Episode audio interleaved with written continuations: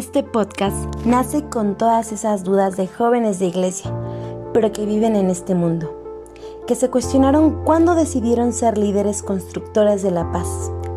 Anímate a seguir este podcast de acompañamiento y de formación y profundizar en temas de autoconcepto, inteligencia emocional, ideología de género, espiritualidad, apegos, salud del alma, sacramentos, que la Pastoral Juvenil de la Diócesis de Izcali quiere ofrecer como acompañamiento y como formación a nuestros líderes juveniles, para que así sean jóvenes libres y santos, sanos y constructores de la civilización del amor entre nos. Escúchanos y acompáñanos en temas del joven y para el joven líder y católico.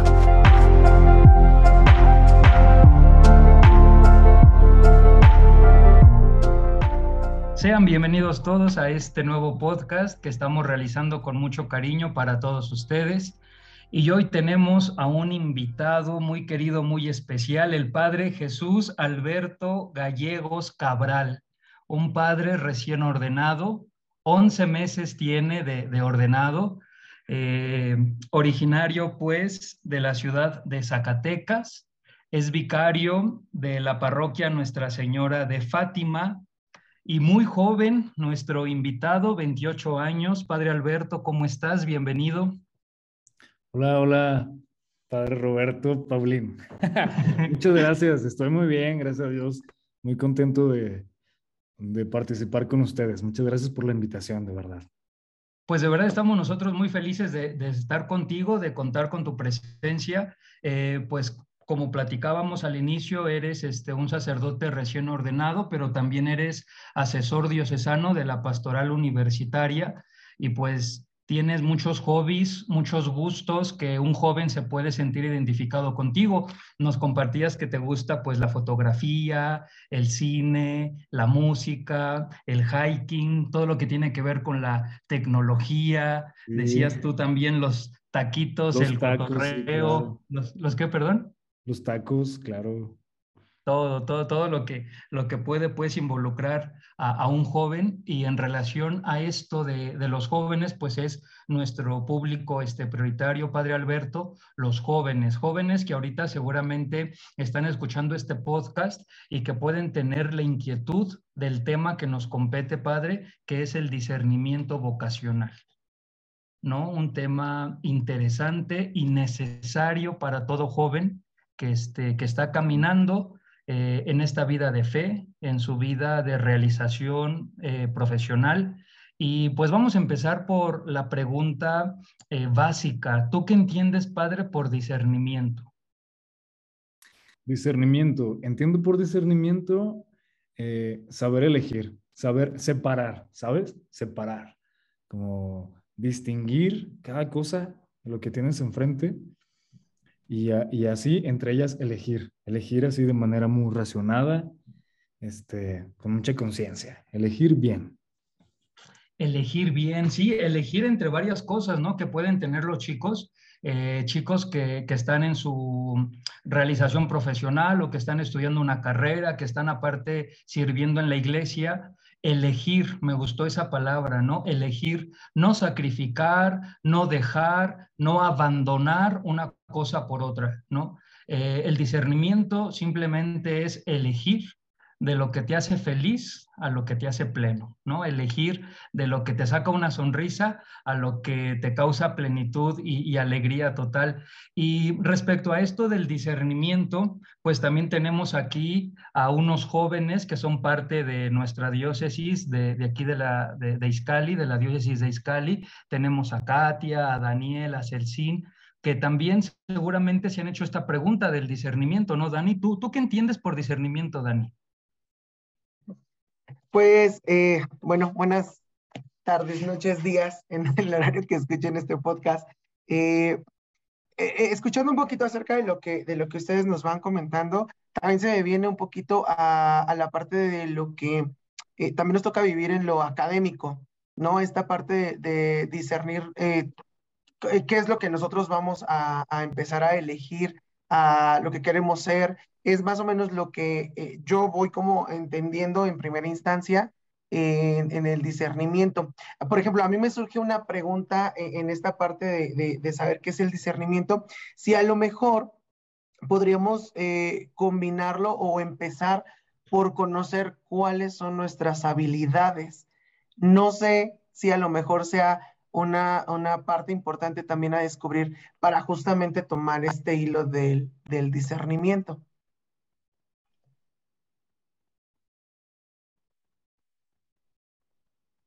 Efectivamente, sí, eh, no, no, podemos partir de un discernimiento si no me conozco, ¿no? Eh, si no nos conocemos, eh, el discernimiento pues no va a poder realizarse. necesitamos saber de dónde partir para lo que nos decía el padre Alberto, empezar a elegir, empezar a, desmenuzar lo que soy, lo que tengo, y dependiendo de mis cualidades, mis fortalezas, pues ir buscando el camino de la plenitud. ¿No, padre Alberto? ¿O tú qué piensas de esta intervención de Dani? Siempre que hablamos de discernimiento, a mí me viene a la mente San Ignacio de Loyola. Es que Ignacio era un tipazo.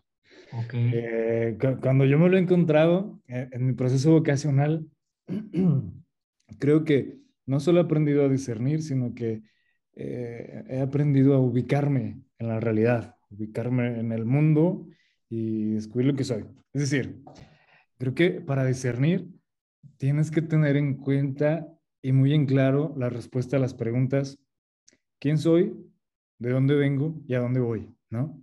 Y en el caso que, comentabas, eh, en el ambiente académico, en el ambiente universitario al cual nos dedicamos, eh, es muy importante eso, ¿no? O sea, ¿quién soy? ¿Cuántos años tengo? ¿Qué estoy haciendo ahorita? Y, y hacia dónde me quiero dirigir. Más o menos, a lo mejor puede que no tengas una seguridad muy completa, pero yo creo que cuando, cuando tienes claro lo que eres, de alguna manera también tendrás en claro a lo que estás llamado. En este caso, si eres un hijo de Dios, pues estás llamado a encontrarte con Él al final. De manera que cualquier cosa que hagas, dice Ignacio, eh, riqueza, pobreza, enfermedad, salud, lo que sea, con tal de que me lleve a Dios, a Dios, a mi fin, pues venga, adelante. Sí es cierto, padre Alberto, lo que tú dices es, es necesario. Sí es, este, ¿quién soy? Eh, muchos chicos se preguntan, es que no sé si Dios me llama, es que no sé qué estudiar, es que no sé si elegí bien la carrera, es que no sé si, este, si el seminario es mi formación o no. Antes de que te adelantes a saber si los planes de Dios este, son acertados en tu, en tu vida, necesitas preguntarte, pues, ¿quién eres, no? ¿Qué, ¿Qué valía tienes? ¿Qué importancia tienes? ¿Qué lugar tienes en este mundo, pues?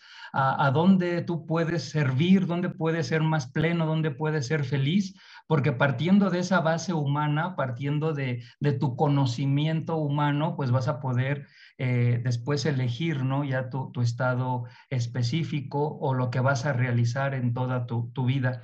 Porque seguramente nos están escuchando, padre, algunos jóvenes que, no solo se han preguntado eh, qué camino escoger, y lo que decía Dani, no nada más por la parte vocacional, que es nuestro tinte del podcast, sino también desde la parte profesional, desde mi profesión, desde mi edad, desde mi fe, Dios qué quiere de mí, ¿no? Dios qué quiere de mí, Dios qué espera de mí, Dios eh, en dónde me necesita y, creo que eso es parte del, discernimiento y que nace de estas premisas que tú nos dabas, ¿no? Este, ¿Quién soy? ¿De dónde vengo? ¿De dónde vengo arrastrando ciertas conductas, ciertas tendencias, ciertas actitudes? Y que para descubrir a dónde voy, pues necesito trabajarlas, ¿no? Necesito discernir. ¿Tú qué piensas, padre, sobre el discernimiento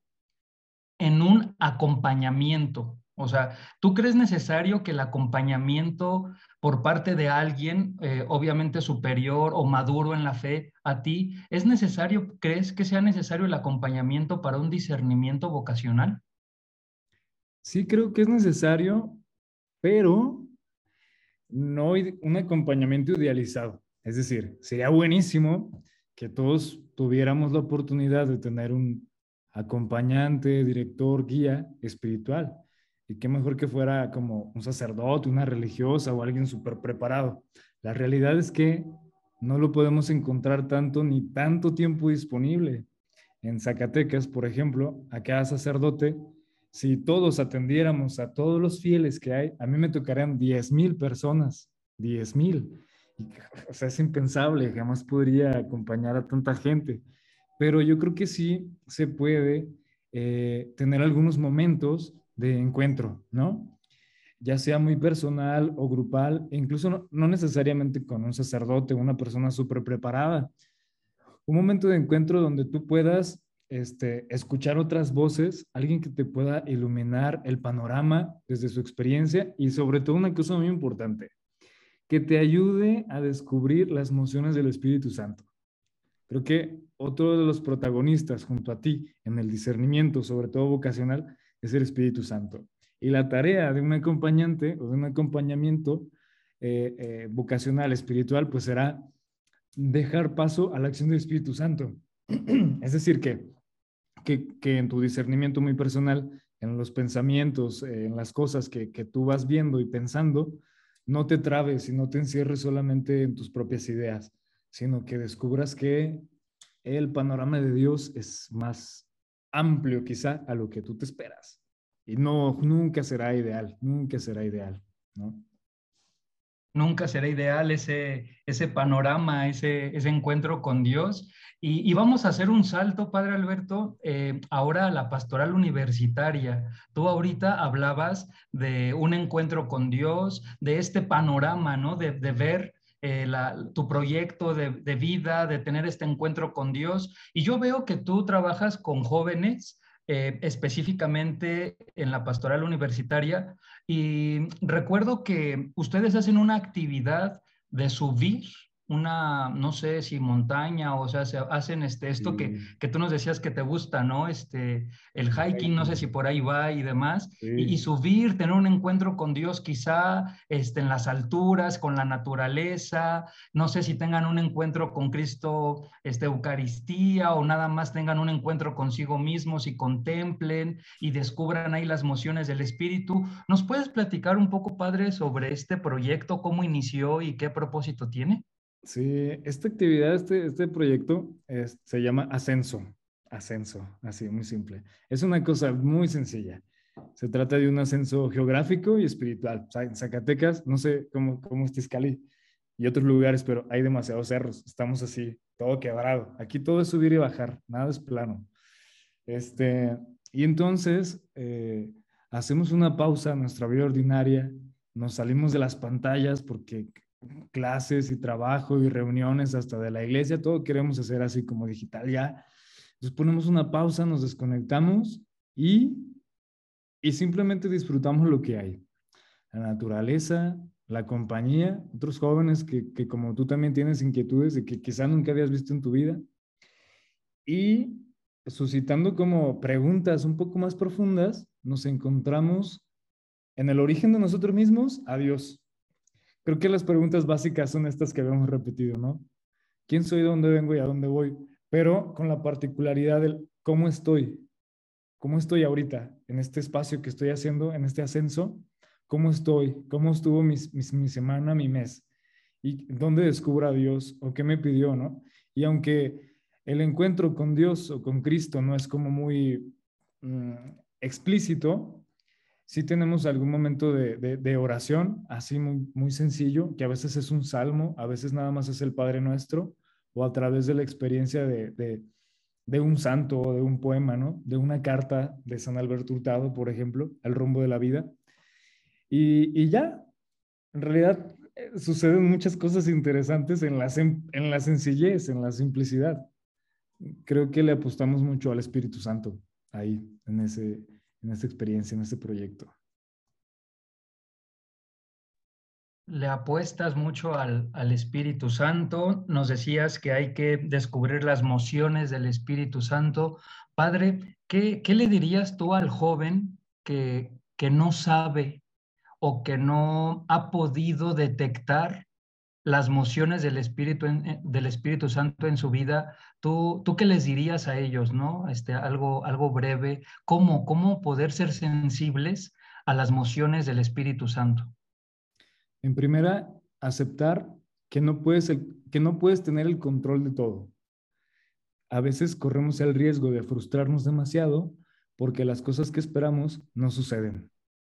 No, no, no, no obtengo la carrera o la calificación que quiero, no tengo al novio o la novia que quiero, ni me pela, ni te topo, ni te topa.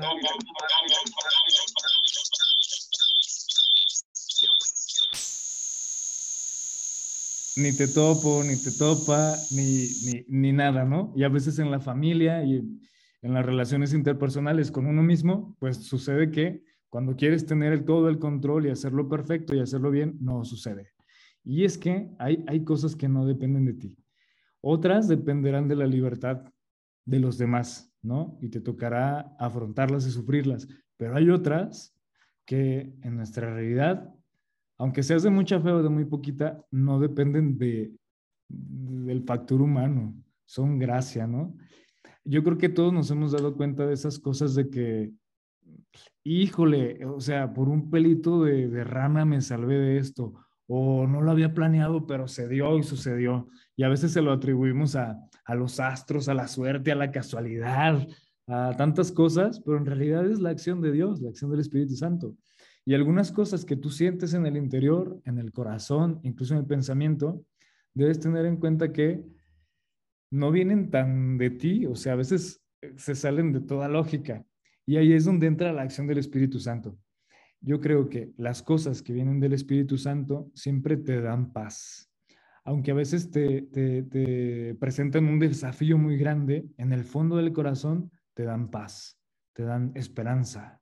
Y aquellas cosas que vienen de la, de la ¿cómo decirlo?, del propio control o de, de la autosuficiencia, te inquietan demasiado. No se diga de las cosas que vienen del mal espíritu, ¿no? Del maligno. Siempre llevan a la división parecen buenas momentáneamente, pero pasan, pasan muy pronto y te conducen al vacío, a, un pozo oscuro y sin fin, ¿no? Y te, meten a muchos problemas.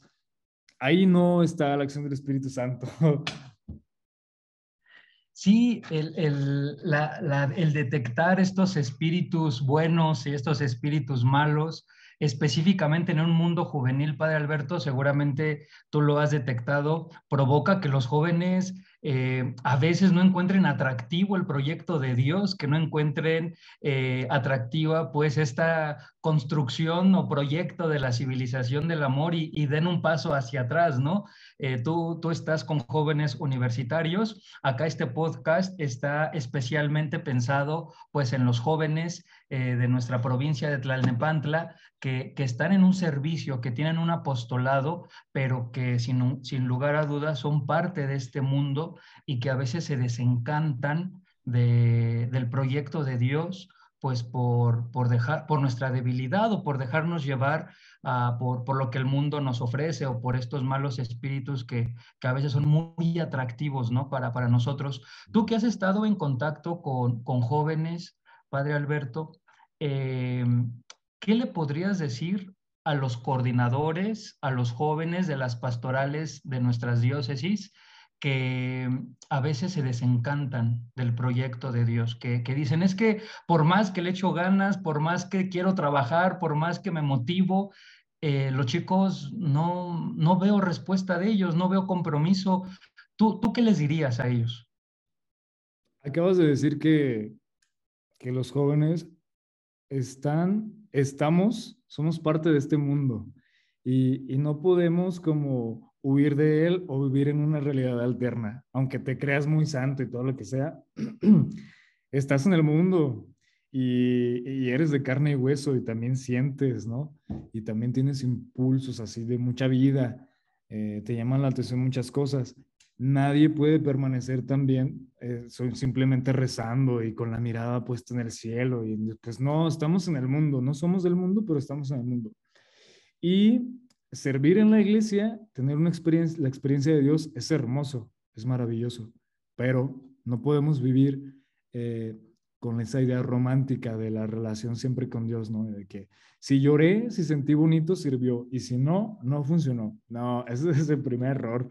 Este, no necesariamente se necesita siempre sentir bonito para que algo funcione. A veces no se siente nada, pero se sabe, se es consciente de vivir en la presencia constante de Dios. Y, y, en este servicio yo creo que tenemos dos riesgos. El primero que acabas de decir es de mundanizarnos otra vez, ¿no? De que se nos olvide esa emoción, de que se nos pasa el ánimo y ya, encontramos otra cosa interesante y nos empezamos a descomprometer con la actividad pastoral, ¿no? Como coordinadores, como responsables de un área. Y lo segunda, la segunda tentación es que nos desanimemos porque no vemos resultados, porque no vemos frutos. En la pastoral universitaria eh, que, que el obispo me ha encomendado, está empezando, apenas tiene un año, no había algo. Y a los primeros jóvenes que, que, invité, pues les dije, oye, te invito a hacer esto, no sé qué vamos a hacer, no tengo nada, pero juntos vamos a hacer algo. Ha entrado mucha gente y mucha de repente se ha salido, pero al final de cuentas creo que nada de lo que se ha hecho ha sido en vano o nada ha sido perdido. Creo que algo se ha abonado, algo se ha quedado y a su tiempo irá dando frutos, ¿no? Escuchaba yo una frase, no me acuerdo de quién era, lo que se hace, lo que se quiere hacer con los jóvenes nunca se logra. O sea, nunca vas a lograr todo eso que quieres eh, alcanzar con los jóvenes. Pero ten por seguro que nunca nada estará perdido.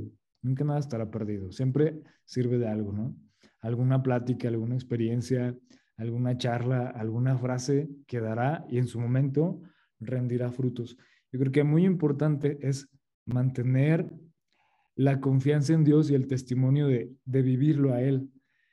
No el testimonio propio, o sea, de que, ah, yo sí soy muy chido, ah, mi grupo de jóvenes, ah, mi comunidad, mi movimiento es el chido, porque siempre vamos a fallar. En realidad no trabajamos para nosotros mismos, no queremos engrandecer nuestras filas, queremos acercar a los jóvenes con Cristo y engrandecer las filas de la iglesia, que al final de cuentas somos como esa familia de Dios, a la vez muy santa, pero a la vez muy pecadora, muy pecadora. Se trata, yo creo que, de hacernos conscientes que, que vamos caminando, que somos compañeros de camino, que a veces uno se quedará un poquito atrás, otros se caerán, se tropezarán, pero al final todos debemos seguir avanzando, ¿no? En un momento será en la pastoral juvenil, en otro momento será en la pastoral familiar, en la liturgia, en lo que sea, pero al final es, es, es compartir la vida, es salir de sí mismo, ¿no? Creo que una pregunta interesante en lo vocacional, ¿cómo descubrir mi, vocación? No es solamente de dónde vengo, a dónde voy, a qué, ¿no? O qué quiero hacer al final, sino para quién, para quién quiero vivir, con quién quiero vivir, con quién quiero compartir mi vida. Con Dani, con, con ¿cómo te llamas? ¿Kat o Celsin? Celsin, con Celsin, con un esposo, con una esposa, con mis amigos, con mi familia, con toda una comunidad, el sacerdote, ¿no? La religiosa. ¿Para quién quiero vivir? ¿Para quién, con quién quiero compartir mi camino? Esa es otra eh, pregunta importante para descubrir la vocación. Con los enfermos, con los niños, con quienes necesitan ser educados, con quienes necesitan ayuda profesional, no sé, Exacto, con quién compartir la vida, algo de lo que yo estoy muy agradecido con los chicos que he estado este, compartiendo pues el ministerio, es que ellos comparten su tiempo, comparten sus recursos, comparten su juventud, pues, pues para este proyecto, ¿no, padre? Y por eso yo te, yo te preguntaba que, que este, cómo hacer, cómo motivar, ¿no? Porque, porque a veces trabajamos, trabajamos, pero tú has dado en el, en el punto muy, muy, muy bien, ¿no? Por, porque trabajamos por ser reflejo de Dios, porque vivimos para Él y construimos esto pues para mayor gloria de Él, porque a veces podemos estar bastante tiempo aquí, pero pues sí el cansancio, la desolación pues nos puede pegar. O tú, Katia, por ejemplo, ¿cuánto tiempo llevas en la PJ? Ya un ratito, la verdad. Ahorita tengo, me parece, cinco años y medio en, ya en la pastoral juvenil. Y pues la verdad es que estaba escuchando precisamente todo, todo esto en cuanto a la realidad de los jóvenes, ¿no? Jóvenes como yo, jóvenes como mis hermanas, por ejemplo, como, como en general todos los, los jóvenes con los que trabajamos regularmente. Y precisamente me saltaba mucho algo que estaba pensando esta tarde, que es que va mucho de la mano con lo que decía el padre Alberto, ¿no? no trabajamos eh, con fines propios, pero a veces sí nos agüita, ¿no? La reacción de los chavos con los que trabajamos y a veces viene la pregunta de, ¿lo estaré haciendo bien? ¿Estaré fallando? ¿Qué estaré haciendo? ¿No? Porque, bueno, últimamente nos han tocado realidades de jóvenes en las que yo pienso, ¿verdad? Que a lo mejor es generacional, porque pues me ha tocado que muchos de la misma edad reaccionen igual y la realidad es que ni reaccionan, o sea, están como sentados nada más existiendo y respirando, pero no hacen gestos, no participan, ni siquiera es como que te digan, ay, no, es que me obligaron a venir y odio estar aquí, o no, o sea, ya no, no hay ninguna reacción por parte de ellos y a veces eso como parte de la pastoral o de un grupo juvenil, pues es a veces muy frustrante, porque precisamente buscamos en ciertos momentos pues tener los frutos ya, ¿no? Lo que decía el padre Alberto, queremos que todo sea ya rápido y pues a lo mejor no nos toca, no nos toca verlo. Y en este sentido me gustaría mucho eh, saber si en algún momento de toda tu formación en el seminario, ya ahora como sacerdote, antes de entrar al seminario, ¿cuál ha sido el caso como más complicado en el que te has encontrado en este caminar con los jóvenes?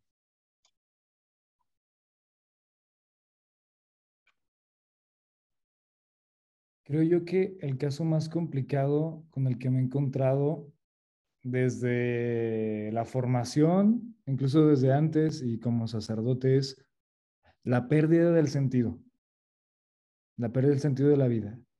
Porque cuando, cuando, hay vida y de alguna manera hay, hay, algo que anhelas o que esperas, pues sí, te entristeces, te, te frustras y todo, pero tratas de continuar. Pero han llegado algunos que, que dicen, ya, basta, ya no tengo nada, no soy para nadie, nadie es para mí, ya. Dios me falló, yo también me fallé a mí y, y acompañar esos casos o poderles compartir lo que tú has encontrado y, y, querer como de alguna manera transformar esos corazones, ay, es muy difícil y, te comparten también tu, pues como, esa emoción que, que, que, luego tú no, también te, te, cuestionas muchas cosas y también te frustras y así. Pero bueno, al final de cuentas, creo que a veces quedamos, caemos en el error de, de, de pensar que nosotros somos los redentores, de pensar que nosotros somos los que vamos a salvar a los demás cuando en realidad es Dios, ¿no? Y decía aquí mi, mi padre Rumi que pues a veces no, nos limitamos mucho al, al, aquí y ahora y ya y no reflexionamos más allá.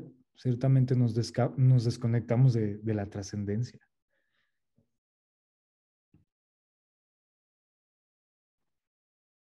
Así es, Dani. ¿Tenías una participación, hijo?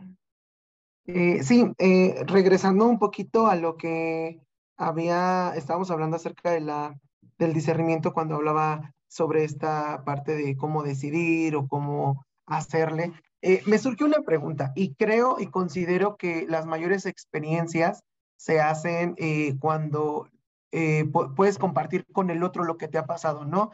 Las experiencias, las vivencias y se enriquece la vida del otro. A mí me gustaría preguntarle, Pater, Alberto, si nos puede platicar un poquito acerca de cómo usted llegó a, decidirse por la vocación que actualmente desempeña. Eh, yo creo que eh, para muchos de nosotros, o sea, al escuchar eh, toda esta presentación que, el padre Paulín hacía, pues a lo mejor algunos tendrán la misma edad, algunos tendremos menos, algunos tendrán más, pero sobre eso, a mí me gustaría mucho que a lo mejor nos pudiera platicar pues cómo fue su, experiencia para poder discernir y encontrar su vocación. En resumidas cuentas, eh, creo yo que, que, yo estaba en la prepa y haciendo muchas cosas, no me sentía completo. O sea, al contrario, algunas cosas me daban vergüenza cuando pasaba delante de un templo o así porque pues decía, no, como que yo creo que eso, yo creo Dios me ve y dice, ay, este hijo de su madre, ¿verdad? Y, no sé, me gusta mucho la arquitectura y, un tiempo, fin, final de semestre en la prepa, llegaba yo a la catedral antes de irme a la prepa y, y ahí delante de una imagen de la Virgen María y del Sagrario, pues yo me encomendaba como, pues que me vaya bien, ¿no? Los exámenes y todo. Pero estando ahí me sentía completo, me sentía bien, sentía que no me faltaba nada. Entonces, eh, deseando tener siempre esa, esa plenitud, de alguna manera yo sentí que Jesús me invitaba a estar siempre con Él. Y yo pensaba, pues, ¿quién está siempre con Jesús? ¿Quién está siempre, siempre, siempre? ¿No? Y dije, pues el sacerdote, Entonces sentí como esa invitación a ser sacerdote, pero la verdad es que al principio me, me costó mucho porque eh, conforme a lo que me habían enseñado en la prepa y, el ambiente en el que vivía y así, pues el sacerdote era como nadie, o sea, era, era muy poca cosa. Ser sacerdote era como, qué vergüenza ser sacerdote, ¿no? Que, que X. mejor ser un ingeniero, un grande arquitecto y construir una ópera, ¿no? Una escala un teatro así enorme, muy bonito y súper moderno. Pero fue como tan insistente la idea eh, que, que, dejé de ir a la catedral y me alejé, pero como que me encontraba. Y una vez fui a misa con mi familia y escuché un evangelio. ¿Quién dice la gente que soy yo? Y luego Jesús pregunta a sus apóstoles, ¿y ustedes quién dicen que soy yo? ¿Quién soy yo para ti? No, decídete. No, pues sí creo que eres Dios. Entonces, pues hazme caso, ¿no? Y bueno, ah, está bien. Y, ya fue una cosa también, pues ahí se ve la gracia de Dios. Poco a poco vas como descubriéndolo y, y aunque llega la tentación de decir, pues es que yo no soy digno, dile a gente que, que es más santa, yo ya, yo ya, ¿verdad? O sea, yo ya conozco el pecado y todo eso. Yo no. Pero bueno, al final todo es gracia, ¿no? Nunca nada es como mérito propio, siempre es un regalo de Dios, no es algo que te merezcas, jamás. No lo pienses así. Si lo piensas, te estás equivocando. Es un regalo. Es un regalo de Dios. Y ya, ahí me quedé, ¿no? Y, aunque ha habido muchas pruebas y muchas dificultades, pues sigues, sigues. Insisto, por un regalo de Dios. Es una gracia. Creo yo que sin Él, si fuera un capricho propio, pues ya, hubiera tronado hace bastante tiempo en, en las primeras crisis, en los primeros problemas. Una vez hasta me corrieron del seminario injustamente, injustamente. ya después me pidieron disculpas, pero fue, fue momentos muy, muy difíciles. Se va fraguando, se va fraguando ahí la relación con Dios. Al final, creo, creo que es importante compartirles esto. El regalo más grande que yo he recibido ni siquiera ha sido, me atrevo a decir, el sacerdocio. Ha sido ser hijo de Dios, descubrirme hijo de Dios, porque ahí está el fundamento de todo. Si no fuera hijo de Dios, no fuera ni sacerdote ni nada de esto. O sea, y eso es lo que compartimos todos, ser hijos de Dios. Y nada ni nadie nos puede arrebatar esa dignidad. Es que es, wow, lo más impresionante. Ser hijo, ser hija de Dios. ¡Pum! ¡Pum! Muy bien. Eh, Kat. Sí, me quedé como impactada, como me llegó mucho lo que acabas de decir, padre. La verdad es que a veces no pensamos en ese tipo de cosas, ¿sabes? Es como, como que vas como con la vida, piensas como tengo que hacer algo porque lo tengo que hacer, porque la sociedad lo dice o porque ya tengo tal edad para hacer tal cosa, ¿no? Y precisamente cuando escuchaba tu historia, eh, me venía una pregunta que creo que a muchos nos ha pasado por la cabeza, por lo menos a mí sí me ha pasado muchas veces. Y más que pregunta, a lo mejor es también un miedo el pensar, ¿y si me equivoco de vocación? O sea, si Dios tiene un plan para mí y Dios tiene un camino trazado en, en mi vida, un, un sueño que anhela, que puso en mi corazón, pero a lo mejor yo no le estoy escuchando porque estoy distraída con, con los ruidos del mundo ¿qué pasa si me equivoco de vocación? O sea, ¿qué pasa si a lo mejor Dios eh, me había llamado a, ser religiosa, pero yo decido casarme? ¿Qué pasa? Eh, me atrevo a decir, sin el miedo de equivocarme tanto, que mm, Dios jamás te obliga a nada. O sea, Él te hace una propuesta, ¿no? Y, por ejemplo, al principio te propone, pues, vete a tanta velocidad y así todo, y por esta carretera, y resulta que te desviaste y te fuiste por otro lado. No creo yo que, que Dios te diga, Nel, ya no, no quisiste, ya ni modo, sé infeliz para siempre. No, creo, yo que, creo que Dios tiene muchos caminos, muchas propuestas. Ahorita estamos muy familiarizados con el multiverso, ¿no? El multiverso en las películas.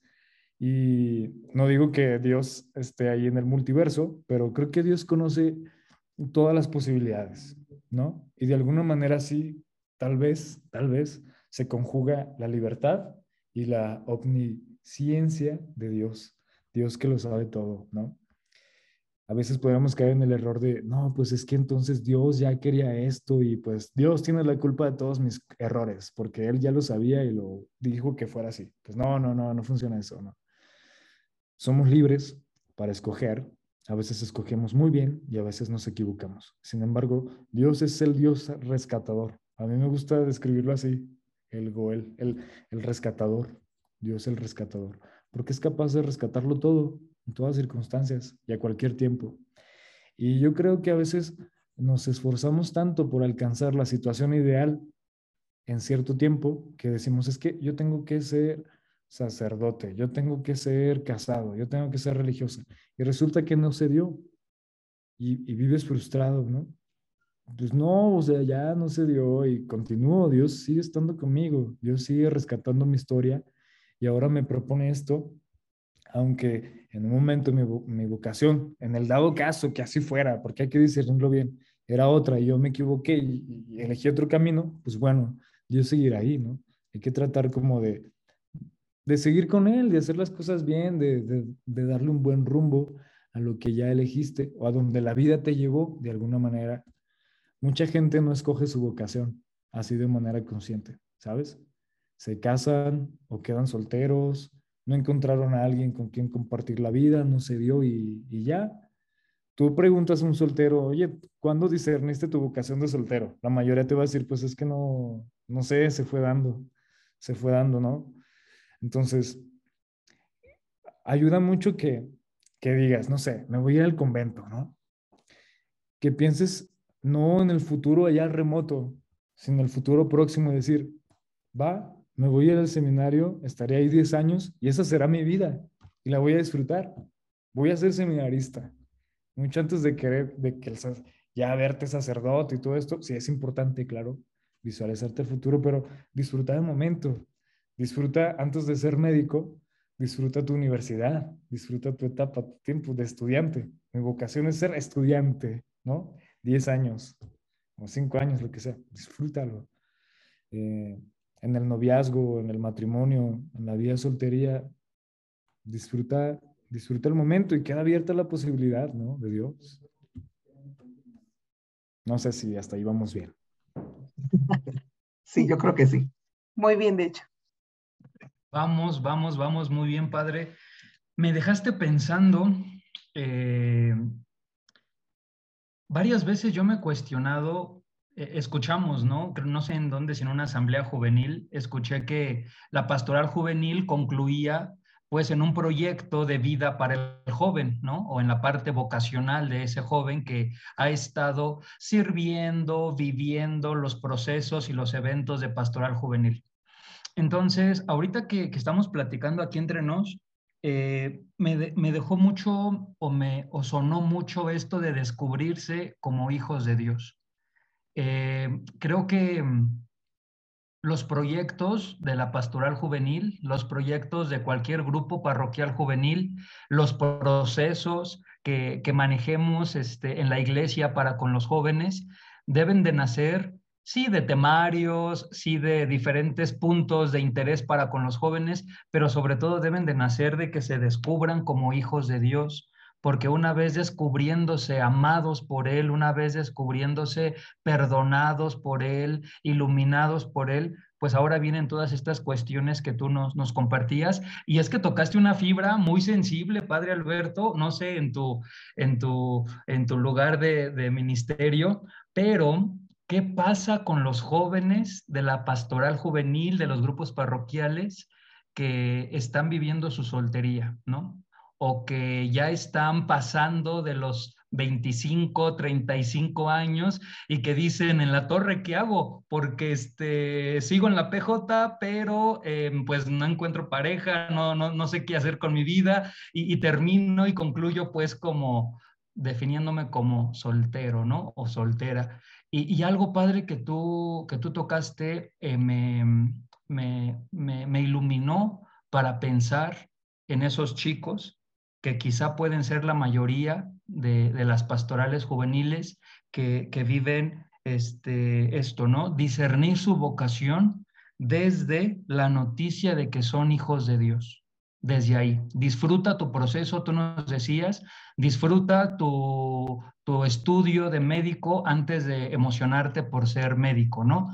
Eh, disfruta pues entonces eh, tu proceso juvenil para que después hablemos del matrimonio o de la vocación sacerdotal o religiosa o de la soltería. Disfrútate, pero como hijo de Dios. Y yo creo que ahí, Padre, es el clavo donde muchos no le damos. No nos disfrutamos como hijos de Dios.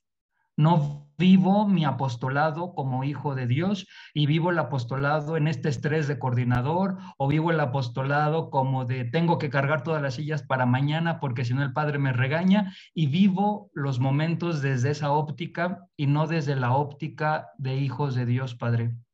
Diste en un punto muy, muy, muy acertado que, que bueno, al menos a mí me, me deja esa tarea de cuestionarme si los muchachos de la pastoral juvenil de Iscali están viviendo su apostolado desde esta condición de hijos de Dios, ¿no? Es algo muy interesante que seguramente Celsin se ha cuestionado. Celsin, padre, es nuestra joven eh, coordinadora de la pastoral de adolescentes. Cel, eh, no sé si quieras decir alguna intervención, alguna pregunta, hija. Sí, buenas noches. Pues con muchas cosas de las que se han mencionado, sí me sentí bastante identificado y lo más reciente, ¿no?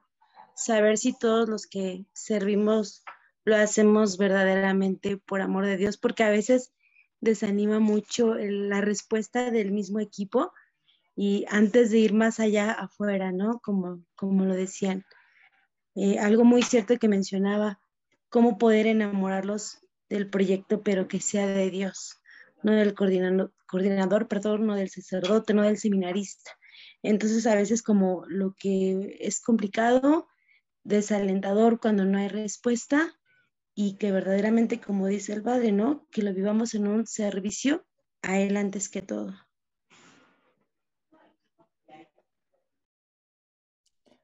Sí, creo que es muy importante recordar lo que decíamos al principio no perder nuestra identidad, saber qué somos, de dónde venimos y, y, te digo, insisto, a veces nos enfocamos tanto como en el futuro. Cuando somos adolescentes es como lo que voy a hacer de grande, lo que voy a hacer cuando tenga 18, cuando tenga mi credencial, pero no tanto como lo que estoy haciendo ahora y lo que soy ahora y disfrutar ahorita, ¿no?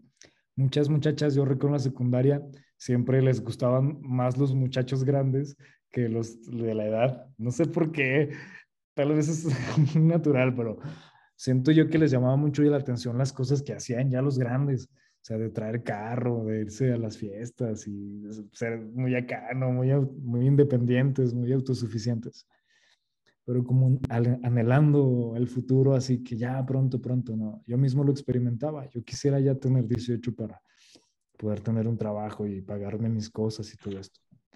Pero en ese afán, eh, mi adolescencia pues se me iba como mucha preocupación y mucha angustia y no disfrutaba lo que tenía en ese momento, ¿no?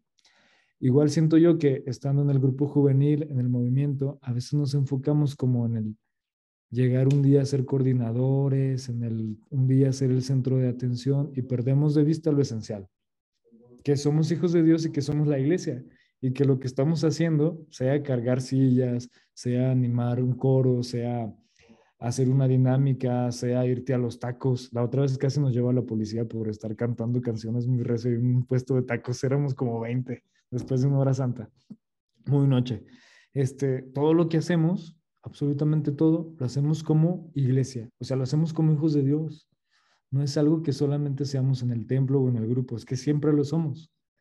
Y entonces, desde esa perspectiva, creo yo que pues va un poco igual lo que tenga que hacer mientras la haga con, con esa conciencia de que, ah, pues somos parte de la casa, ¿no? De la familia. Obviamente hay que equilibrar las cosas, hay que equilibrar las cosas. Es verdad que muchas veces los, los padres nos ven o los vemos como la mano de obra, sobre todo a los jóvenes. Y creo que hay una deuda con darles su, su importancia y su protagonismo y decir, tú también como joven, como adolescente, como estudiante universitario, proponnos, propon a tu iglesia y no te quedes sentado ni te quedes como con esa actitud pesimista de, no, pues todo sigue igual, o no, no me escuchan. No, no, no, tú insiste, ¿no? Oye, es que nos hace falta esto. Oye, muchos se están suicidando. En, en mi estado, en mi diócesis, está esa realidad muy latente, muchos suicidios. Oye, no vamos a hacer nada. Oye, también como una actividad de la iglesia queremos salir a los tacos, salir a tomar un mezcal, salir a, a, pintar, salir a lo que sea. No necesariamente siempre tengo que estar rezando o hablando de Dios para vivir en mi comunidad, en mi familia, que es la iglesia, ¿no? Creo yo que si complementamos de manera así muy integral la vida de, nuestras, de nuestros apostolados, de nuestros grupos y movimientos, pues entonces encontraremos un lugar donde vivir, ¿no? Y donde no se desencanten luego, luego los muchachos que siempre nada más los llevan a poner sillas. Pues así yo tampoco iba, la verdad. Mejor voy a otro lado. A cargar las sillas, pero a otro lado. Sí, a un partido político donde vaya subiendo de ranking por pegar y repartir banderitas. Volantes y todo. Este, padre, bueno, de acuerdo un poquito acerca de lo que, de lo que mencionábamos hace un rato de, el si nos podemos equivocar o no en la, en la vocación, en el ir discerniendo acerca de lo que queremos hacer. Eh, viene, se me vino a la mente una pregunta acerca de si podemos caer en algún momento en que lo que estamos haciendo lo hagamos por, porque sea un hobby o, o realmente la vocación. Y voy eh, eh en cuanto a, por ejemplo, a veces no sé si podamos llegar a disfrutar lo que a veces se nos obliga a hacer habemos muchos jóvenes que a lo mejor podemos estar dentro de, la, de los grupos juveniles o dentro de los movimientos, pues muchas veces obligados, ¿no? Y, justamente a veces son el, escape de también algunas otras situaciones dentro de nuestro círculo de amigos, familia, etcétera, ¿no? Entonces, de repente, no sé si ahí pueda, caer como que de repente yo siento que es aquí, como me tratan bien, como pues tengo la atención hasta cierto punto, puede ser que a lo mejor llegue a ser un hobby o, o de verdad mi vocación. Eh, se puede disfrutar lo que se obliga a hacer, no sé, eh, me surge esa, esa pregunta. Está interesante la pregunta y fíjate que en todo sí y no. Es decir, lo maravilloso de todo esto es que Dios se manifiesta absolutamente en todo. O sea, creo yo que muchos han descubierto su vocación en el seminario, no llegando precisamente motivados por ser sacerdote del seminario. Eh, conocí algunos compañeros que pues los mandaron, ¿no? O era lo que había en ese momento al seminario. Y, y aunque al principio eran como los rebeldes y los que eh, no quiero, pues van descubriendo que, pues que sí, ¿no? O sea, que Dios me llama. Y a lo mejor la manera en cómo llegué no fue la más ideal, pero, pero descubrí que sí era lo mío. Descubrí que eso que al principio odiaba, en realidad ahí era lo que me iba llenando. Y es que es como cuando eres niño. Los papás te dan alimentos que a veces no te gustan, pero que son buenos para ti. Y cuando eres un señor, ahora ya te encantan, ¿no? Te encanta lo amargo y lo ácido y lo así como ah, el viñito y las aceitunas, cosas que de niño no te gustaban para nada, que decías, ay, qué asqueroso, ¿no? la cerveza, guácala, el cigarro, guácala, ¿no? Pero ya de grande dices, wow. y lo contrario también, o sea, ¿quién puede llegar a una vocación o a tratar de instalarse en una uh, huyendo de la responsabilidad del discernimiento? Es decir, pues ya estoy con esta persona, ¿no? Pues es que esta persona me da seguridad y no me, no me deja, pues siempre me da lo necesario y, pues no tengo otra opción a dónde me voy. No lo quiero, pero pues ya me acostumbré, ¿no? Pero no lo amo. O en el seminario, pues es que si estoy bien menso para todo, ¿no? Si me salgo del semi, pues ¿qué voy a hacer? ¿Dónde voy a trabajar? Y nadie me va a hacer caso, pues mejor me quedo aquí aunque no me guste. Pudiera ser, ¿no? Al final de cuentas estás evadiendo como esa responsabilidad de discernir. O quien dice, no, yo me voy a quedar soltera. Soltero porque no me gustan los niños, tacha. No, yo nunca más los niños, ¿no? No, yo soy muy independiente, yo así, todo eso, y jamás voy a estar atado a alguien. Mm, creo que es huir de la responsabilidad, ¿no? Tarde o temprano necesitarás de alguien y te darás de trompas, ¿no? O sea, dirás, chin, híjole, no hubiera dicho esto, necesito a alguien en mi vida, necesito, wow, los niños, ¿no? Luego pasará como quien se opera, ¿no? Para no tener bebés. Y en algún momento de la vida descubre que, wow, ya me salió ese instinto de paternidad, de maternidad, pero tomé una muy mala decisión y ahora no podré ser mamá, ¿no? Biológica de mis hijos. Pues bueno, aún así está el Dios rescatador y tendrá sus caminos para llenarte, ¿no? Para que tengas una vida plena y poder adoptar, poder usted, compartir a tus sobrinos, no sé. Pero sin duda que siempre el mejor camino será discernir a la luz de, de la fe, de lo que Dios nos va pidiendo. Ok, Pater. Gracias escuchando todo esto, eh, pues no sé, no sé si me confundo más o me aterrizo más. La verdad es que nunca había pensado como, como en esta parte de, bueno, más bien yo pensaba que el discernimiento era como muy lineal, como que a los 25 años, por ejemplo, ya tenías que haber elegido una vocación, ya tenías que haber hecho tu discernimiento, ya tendrías que saber como para dónde irte, ¿no? Y entiendo entonces, si estoy mal, también agradecería que me, que me corrigieras. Pero entiendo entonces que em, la vocación va madurando junto con nosotros. No es un proceso tan lineal, sino que tiene sus vertientes, pero al final va madurando junto con nosotros. O sea, puede ser que lo que yo quiero a los 18 años no esté con bases firmes, pero después con el paso del tiempo, pues se vaya fortaleciendo un poquito más. ¿Si es por ahí o me estoy equivocando? Sí, es por ahí. Sí. Y no hay que olvidar una cosa muy importante. hay, un libro, de hecho, Juan Pablo II lo decía mucho. La vocación es don y misterio. Es gracia y misterio. Es, un regalo y a la vez es algo eh, misterioso y a veces incomprensible. Y es diferente para cada uno. Cada uno tiene su proceso. Y a veces va la vocación madurando junto contigo pero a veces hay momentos como tan radicales de gracia que a los 15 años tú puedes decir, es que yo, el sacerdocio, yo estar con Dios siempre y servir a la iglesia. Y aunque todavía estás muy morro para entender muchas cosas, tu elección ya está dada. Y como ser humano eres capaz de determinarte así, ¿no?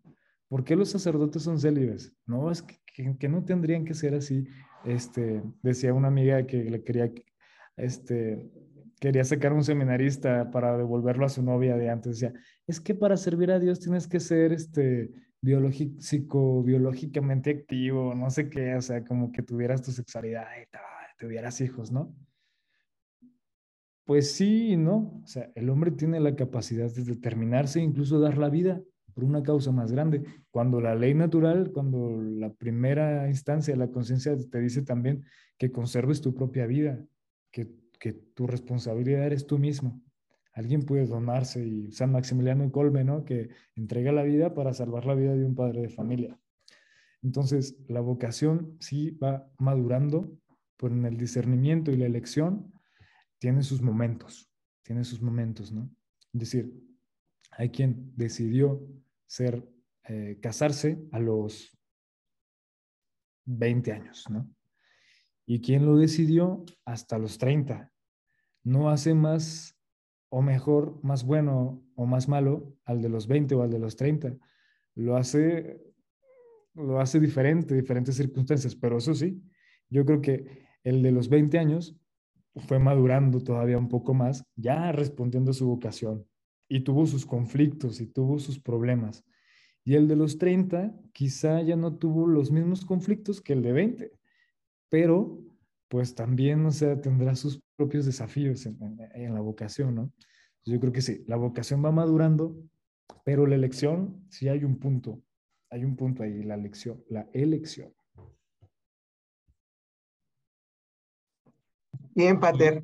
Pues es algo de verdad que, como lo hemos dicho en, todos los, demás eh, podcasts con, los, con nuestros invitados, temas que, que pues nos podrían llevar mucho tiempo y que a través de cada pregunta van surgiendo más respuestas, más preguntas, pero que justamente considero que pues es parte de la experiencia del día a día. Yo creo que el acompañamiento eh, con la persona indicada, llamémosle un sacerdote, llamémosle a lo mejor eh, un personal, un psicólogo o, todas esas personas que están facultadas para poder ir acompañando y dirigiendo las, decisiones del ser humano, pues a lo mejor se complementa de una parte, de una manera mejor eh, las decisiones de, cada uno. Y, de verdad es muy enriquecedor, como les mencionaba hace un momento, que, que podamos compartir las experiencias propias, que podamos compartir con todos, hacer esta, eh, pensar que a lo mejor cuando escuchemos el podcast nos acordemos de, del Pater Alberto, digamos, ah, pues a él le gusta mucho subir a la montaña y tener la experiencia con los jóvenes allá, ¿no? Y, yo creo que eso es justamente lo que, lo que nosotros buscamos, el, el que estos podcasts ayuden a cada uno de nuestros eh, amigos, miembros de la pastoral, los que no están, todos los que puedan escucharnos, pues que justamente enriquezca su vida. Y no sé, Pater Paulín, eh, si quieras agregar algo más.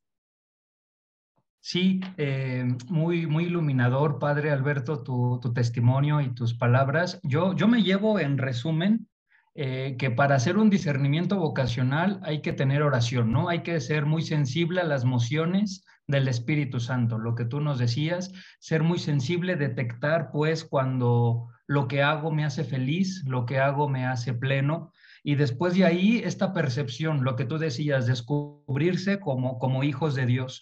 Si me descubro como hijo de Dios y me siento pleno en lo que estoy realizando, pues informarme o cuestionarme, pues quizá Dios qué quiere de mí, ¿no? Hablemos del matrimonio, hablemos de la vocación, hay diferentes carismas para el sacerdocio, hay diferentes carismas para la vida religiosa, eh, puedo ser soltero, puedo estar en la vida matrimonial, el informarse, ¿no? Después de, del informarse, pues reflexionar y, y tomar estas decisiones y como tú decías, arriesgarme a, actuar, pues, para, para seguir buscando este, mi, mi proceso, mi planificación, mis santidad desde donde Dios me, llama, ¿no? Entonces, eh, Padre Alberto, de verdad, gracias por, por este tiempo que, nos regalas, por este tiempo que le regalas a los chicos de la provincia de Tlalnepantla. Y, este, y de verdad, gracias, Padre, por, por esto. Ojalá podamos seguir continuando con estos proyectos donde podamos este, interactuar e intercambiar este, proyectos, iniciativas, dudas, este, y demás que puedan ayudar a seguir creando pues este proyecto de, del reino de Dios, ¿no, Padre? Así que ya para, por último, Padre, no sé tú qué nos quieras decir para cerrar este podcast. Pues nada, simplemente eh, invitarlos a que, a que, a que arriesguen, a que arriesguen, a que, a que no se den por vencidos, a que no se queden sentados, a que salgan de la zona de confort y a ustedes como agentes de pastoral, como, como gente que trabaja por el reino, que coordina, que dirige, que motiva, que anima, que no sientan que este es un negocio propio. Es decir, no le vas a resolver la vida a las personas. Tú, tú no les vas a dar su proyecto de vida, tú no se los vas a resolver. Les vas a ayudar, ya tienen suficiente con tus propias cosas. Lo que vas a hacer es ayudarles a encontrar los elementos para que ellos lo puedan hacer y una vez que lo estén haciendo, también pueden ayudar a otros. Aquí se trata de hacer una cadenita y contagiar. Contagiar es el ánimo de, de Cristo, su ímpetu, su pasión por el reino, que comienza aquí en la tierra, claro que sí, pero desemboca en la vida eterna, ¿no? La vida eterna. Y, y poder tener esa alegría constante, esa paz constante, aún en medio de la adversidad. Yo creo que como jóvenes tenemos muchísimas inquietudes, ¿no? Muchas, muchas, bastantes, y quizá muchas queden sin respuesta, pero verdaderamente que cuando estamos con Dios y cuando nos dedicamos simplemente a ser hijos de Dios, va, la cosa va fluyendo y, y sale al quite de tu Padre, el rescatador. Y con eso, Padre Alberto, cerramos y ya tenemos un examen de conciencia de por vida, con que descubras que eres hijo de Dios, vas a encontrarle sentido pues a tu plan de vida, a tu proyecto. Padre Alberto, pues muchas gracias, de verdad que es este eh, muy rico, es de mucho fruto el poder estar aquí platicando entre nos en este podcast donde estuvimos reflexionando, platicando sobre el discernimiento vocacional y tu testimonio dentro de la pastoral universitaria. De verdad, Padre, estamos muy agradecidos. La Pastoral Juvenil de Izcali para este proyecto eh, en favor de la provincia de Tlalnepantla para la formación de los dirigentes juveniles y pues estamos este, ahí en contacto, ¿vale, Padre Alberto? Muchas gracias por tu, por tu disposición. Muchas gracias a ustedes, gracias a cada uno de los jóvenes que estuvieron aquí, al padre casi joven, casi viejito, padre Roberto Paulín, gracias por la invitación y los esperamos también en Zacatecas.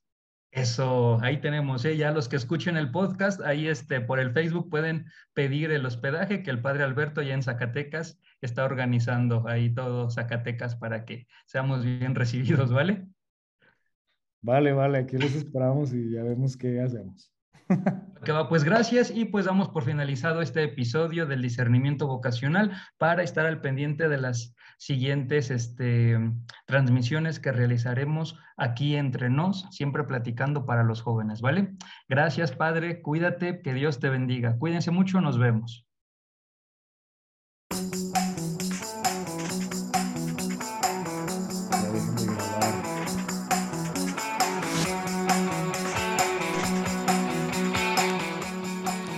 Has disfrutado de este podcast y quieres contribuir al bienestar y formación de los líderes católicos juveniles, compártelo. Y para no perderte ningún contenido, síguenos en esta plataforma y construyamos juntos la civilización del amor.